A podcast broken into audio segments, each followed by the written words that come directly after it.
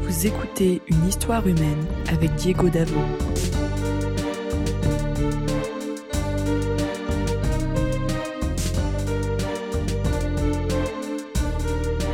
Bonjour à tous et bienvenue à une histoire humaine. Aujourd'hui, nous parlerons d'une cité-État de 7 millions d'habitants dont le niveau de vie est l'un des plus élevés de la planète. Cette cité-État, c'est Singapour. Singapour du tiers-monde à la prospérité, c'est parti. L'histoire de Singapour commence en 1819, quand un Britannique du nom de Raffles y fonde un poste commercial. Du fait de sa position stratégique, et se situe au sud du détroit de Malacca, Singapour devient vite l'un des principaux ports de la région et au 19e siècle un centre névralgique de l'Empire britannique. Au 20e siècle, s'il y a un événement qui marque les Singapouriens, c'est l'occupation japonaise pendant la Seconde Guerre mondiale. En septembre 1942, en effet, l'Empire au Soleil Levant réussit un tour de force magistral. Prendre la citadelle asiatique de l'Empire britannique et faire plus de 1 million de prisonniers de guerre. C'est l'une des pires humiliations dans l'histoire du Royaume-Uni qui, malgré la victoire de 1945, ne réussira pas à rétablir sa réputation de puissance coloniale invincible. Ainsi, tout comme le reste de la région, Singapour s'engage en 1945 dans une décolonisation partielle et progressive. En 1963, elle devient même partie intégrante de la Fédération de Malaisie, qui, outre Singapour, comprend la Malaisie occidentale et la Malaisie orientale. Effrayée par cette nouvelle puissance régionale, l'Indonésie nouvellement indépendante déclenchera cette même année la Confrontasie. Entre 63 et 66, l'armée indonésienne organisera des guérillas chez ses voisins, y mènera des incursions militaires et perpétrera même un attentat à Singapour, faisant trois morts et des centaines de blessés. En août 1965 est acté l'échec de l'union entre Singapour et la Malaisie. Cas unique dans l'histoire, Singapour est expulsé de facto de la fédération. À Kuala Lumpur, où le pouvoir était détenu par l'élite malaise conservatrice pro-coloniale, on voyait en effet d'un mauvais œil Singapour, dont l'importante population chinoise, historiquement à gauche, allait bousculer le rapport de force démographique et donc politique. Dans ces conditions, Singapour naît avec l'obsession de la menace extérieure, sans ressources naturelles, vulnérable en tant que petite cité-État et consciente de l'hostilité de la région à son égard. L'échec de l'union avec la Malaisie illustre la complexité ethnique et culturelle de la région, cruciale pour comprendre l'identité singapourienne. En 1993, un journaliste demanda au président indonésien Suharto s'il considérait Singapour comme un pays ami. Celui-ci répondit Singapour ne peut pas être un ami. C'est une sorte de point rouge dans un océan vert. L'océan vert, c'est la civilisation malaise, dont font partie la Malaisie et l'Indonésie, et le point rouge, c'est Singapour, de culture chinoise. Car oui, Singapour est un îlot avant tout chinois. 75% des Singapouriens sont d'origine chinoise, tandis que 15% sont malais et 10% indiens. De cette diversité culturelle naîtra un double syndrome. Être une minorité chinoise dans une région malaise et avoir une minorité malaise dans une société chinoise. Conscient de cet équilibre précaire, le père fondateur de Singapour, Lee Kuan Yew, fera de la cohésion sociale et religieuse la condition sine qua non de la survie de la cité-État. À Singapour, toute politique économique, sociale ou éducative doit prendre en compte le paramètre ethnique. Ainsi, les HLM singapouriens doivent comprendre proportionnellement autant de Chinois, Malais et Indiens pour éviter toute ghettoisation. À partir des années 80, le gouvernement créera une dizaine de sièges de députés hors circonscription élus par les minorités sous-représentées.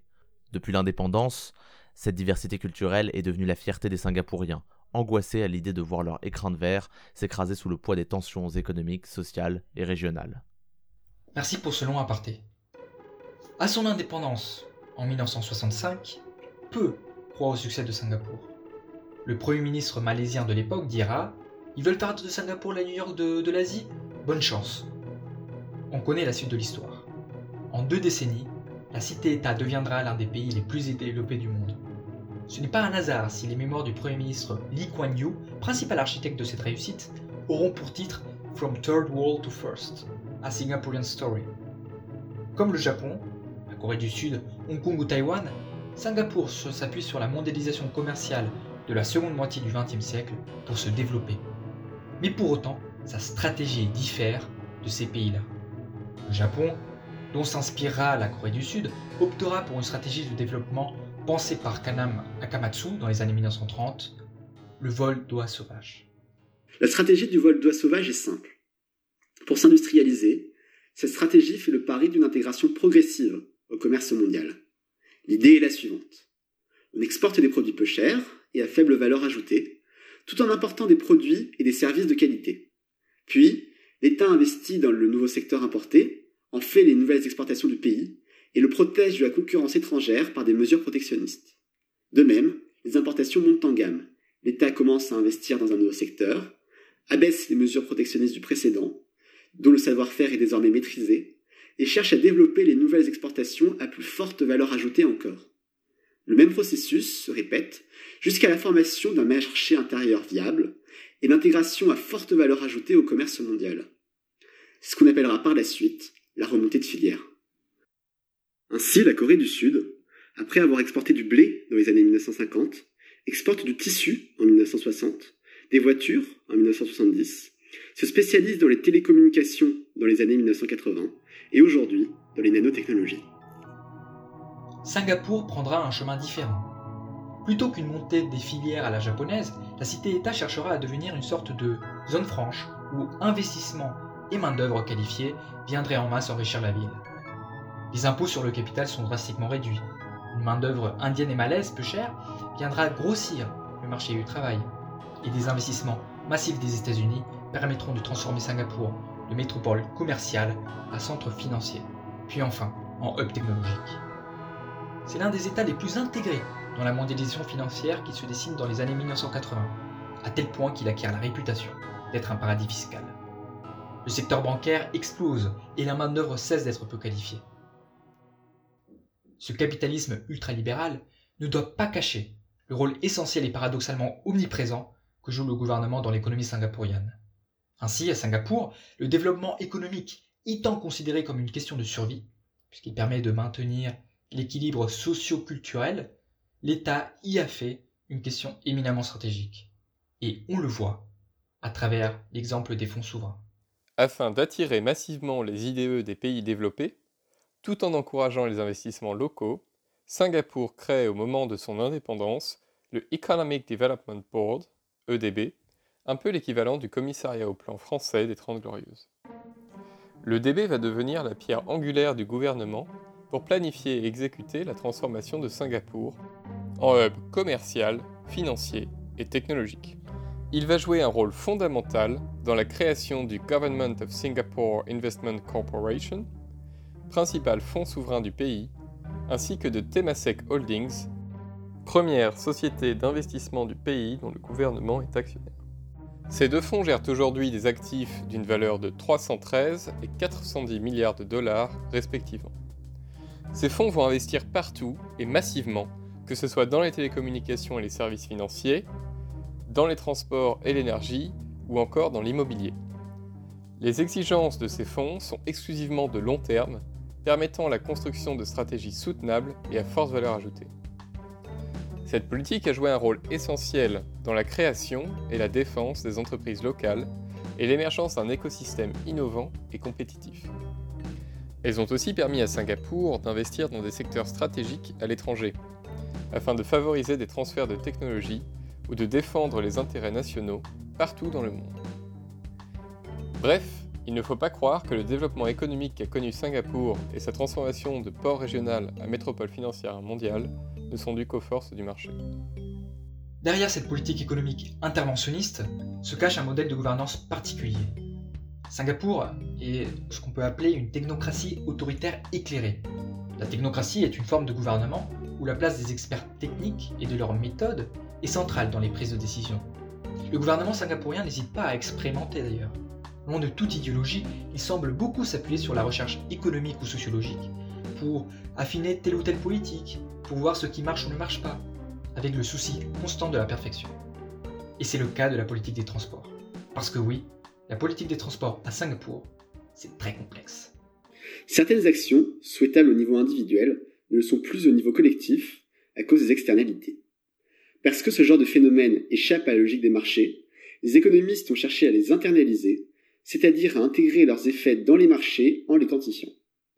Cela peut se faire en créant des incitations, lorsque les effets sont positifs, c'est notamment le cas des brevets et des bourses, ou, lorsque les effets sont négatifs, cela peut prendre la forme de restrictions avec des taxes ou de la régulation. C'est exactement ce que Singapour va faire avec les transports, qui produisent deux externalités négatives empoisonnant la plupart des métropoles mondiales, les embouteillages et la pollution. Pour lutter contre ce fléau, le gouvernement a utilisé les deux leviers que sont la régulation et les taxes. D'abord, il est très cher d'acheter une voiture à Singapour, car elles sont toutes importées et donc taxées. Vous en avez pour 100 000 euros minimum. Ensuite, l'État régule le nombre de voitures disponibles sur l'île. Il le fait par le biais d'une licence autorisant à détenir une voiture sur le territoire. Cette licence coûte cher, mais le prix n'est pas fixé. C'est un nombre limité de licences euh, qui est mis sur le marché par le gouvernement, et ensuite les prix fluctuent en fonction de la demande. Ainsi, en 2008, en pleine crise financière, une licence pouvait coûter 30 000 euros. Début 2019, elle atteignait les 200 000. Mais cette régulation s'est accompagnée de taxes, puisque le gouvernement a construit une vingtaine de péages virtuels à l'intérieur même de la ville. Aux heures de pointe, il devient donc plus cher de circuler à Singapour. Dans ces conditions, seule une minorité de personnes peut conduire. Et parallèlement à cette stratégie, Singapour a investi massivement dans les autres transports en commun, en particulier le métro, que les Singapouriens appellent MRT pour Mass Rapid Transit. Fierté des Singapouriens, le MRT relie tous les recoins de la ville au centre, à prix cassé, et figure parmi les plus modernes au monde. Bref, tout le monde est content.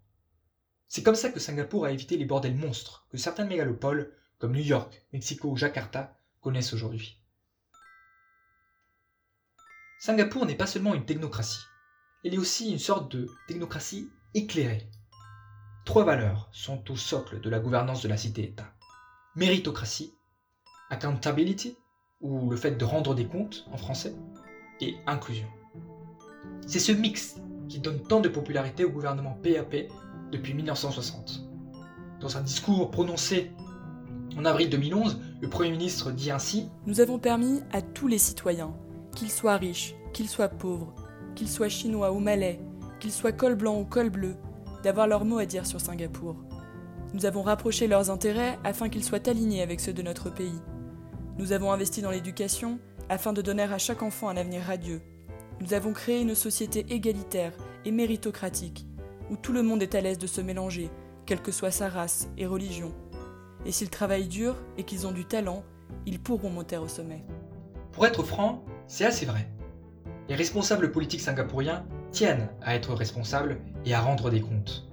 Toute mesure ou politique est systématiquement évaluée, que ce soit par le gouvernement lui-même ou par des agences indépendantes. Singapour possède l'un des systèmes anticorruption les plus efficaces au monde. Le gouvernement, étonnant pour un régime autoritaire, communique avec transparence et pédagogie. Quant à l'éducation, elle a toujours été une priorité à Singapour. Elle fut un outil de développement au XXe siècle, quand le gouvernement mit l'accent sur les filières techniques et d'ingénierie, et elle est encore aujourd'hui désormais que le gouvernement insiste sur le secteur tertiaire et l'innovation. Le succès du modèle singapourien, les discours très séduisants de méritocratie et de responsabilité, et leur apologie d'une cohésion sociale et raciale ne doivent cependant pas nous faire oublier l'essentiel. Singapour est un régime autoritaire. The Economist parle de flag democracy, d'autres de dictature douce. C'est vrai que les libertés individuelles y sont respectées, qu'il y a des élections libres et transparentes. Mais les faits sont là. Le même parti, le People's Action Party, le PAP, gouverne sans partage depuis l'indépendance, obtenant en moyenne 70% des voix. Les médias sont clairement contrôlés. Si le gouvernement euh, peut interdire et modifier certaines publications, hier au nom du respect de l'ordre public, aujourd'hui au nom de la lutte contre les fake news.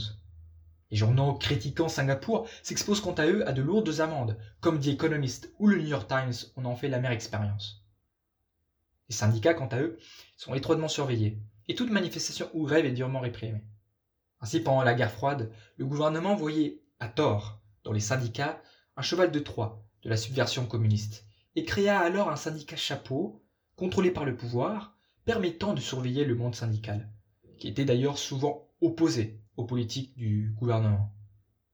Mais surtout, le PAP construisit une structure sécuritaire implacable, à travers le Internal Security Act, le ISA pour les Singapouriens, permettant au gouvernement d'arrêter des suspects et de les faire emprisonner sans jugement. C'est ce qui se passa en février 1963 avec la fameuse opération Cold Store. Le 2 février 1963, 112 personnes, ayant alors en majorité des liens avec le monde syndical, sont arrêtées. Elles étaient accusées de former un front communiste visant à renverser l'ordre social et politique de la République. Ces arrestations créèrent l'émoi international, mais ne changèrent en rien la position du gouvernement, alors décidé à mater toute contestation. Les historiens remettent aujourd'hui en cause la position des autorités, ajoutant qu'il était dans leur intérêt d'assimiler engagement syndical à insurgence communiste.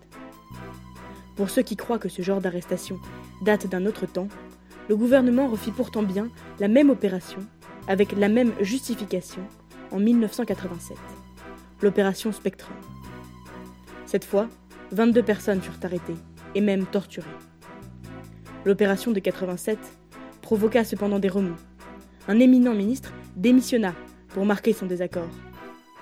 L'actuel procureur général, hier haut gradé des renseignements, déclara même En ce qui me concerne, la position du gouvernement reste approuvée. Je ne dirais pas que ces gars étaient des rouges, du moins pas après les preuves qu'on nous a présentées. Je pense que beaucoup de gens partagent ce scepticisme. Comme en 1963, le coup de force de 1987 plongea les Singapouriens dans l'angoisse d'être les prochaines victimes. L'autorité du gouvernement devint totale pour la décennie qui suivit. Comment comprendre cet autoritarisme? Singapour l'a justifié en deux points. Tout d'abord, du fait de son équilibre social, ethnique et religieux fragile. C'est vrai qu'à la moindre tension, tout peut péter. Hein. Comment assurer un tel équilibre alors lorsqu'on est assis sur de la dynamite? Pour Lee Kuan Yew, Premier ministre de 1959 à 1990, la solution fut ce qu'il appela les valeurs asiatiques, qu'il opposa à la démocratie libérale du monde occidental. Comprendre, en conceptualisant les valeurs asiatiques, Singapour se construisit ce mythe d'une démocratie asiatique, privilégiant le collectif et la cohésion sociale. Tout doit être fait pour préserver cohésion sociale et le collectif, et ce, même si la liberté de la presse ou les droits de certains déviants sont menacés. Ainsi, depuis 1960, seules deux émeutes eurent lieu à Singapour, alors que c'était monnaie courante sous la domination britannique. Le racisme est inexistant et l'ordre public à tout instant respecté. La deuxième justification de cet autoritarisme est la menace extérieure. Singapour est né avec une paranoïa, une angoisse existentielle constante de ces menaces. C'est vrai qu'elle dépend des ressources naturelles de la Malaisie, que l'Indonésie, facilement populiste, est peu fiable, et que la Chine adore les interférences économiques comme politiques. Les Singapouriens, oui, justifient ainsi leur régime par le fait que les hésitations d'une démocratie libérale ne pourraient survivre à une telle arène géopolitique. Alors bien sûr, ce discours arrange bien les affaires du parti dominant qui se pose en tant que seul gouvernement à pouvoir affronter ce genre de crise. En définitive, analyser Singapour est assez frustrant pour un démocrate qui de plus aime l'économie. Car ce régime autoritaire ne reste pas moins l'un des plus grands succès de l'ère contemporaine. Un régime qui reste pourtant étonnamment humble, cherchant à s'enrichir constamment de l'extérieur. Les Lumières, le confusionnisme, tous les économistes, qu'ils soient empiriques, libéraux ou protectionnistes. L'ordre et le progrès du positivisme, le multiculturalisme, voici quelques-unes des influences qui ont inspiré Singapour, toujours avide de se perfectionner. Mais ça reste loin d'être le paradis. Cité État aux équilibres complexes et fragiles, en plein milieu d'une région souvent hostile, et qui dépend de son développement économique toujours plus incertain pour maintenir l'ordre socio-culturel, Singapour est un pays parano, avec des règles d'une rigidité digne de la bureaucratie soviétique. Oui, une dictature. Et surtout, des pintes à 15 euros.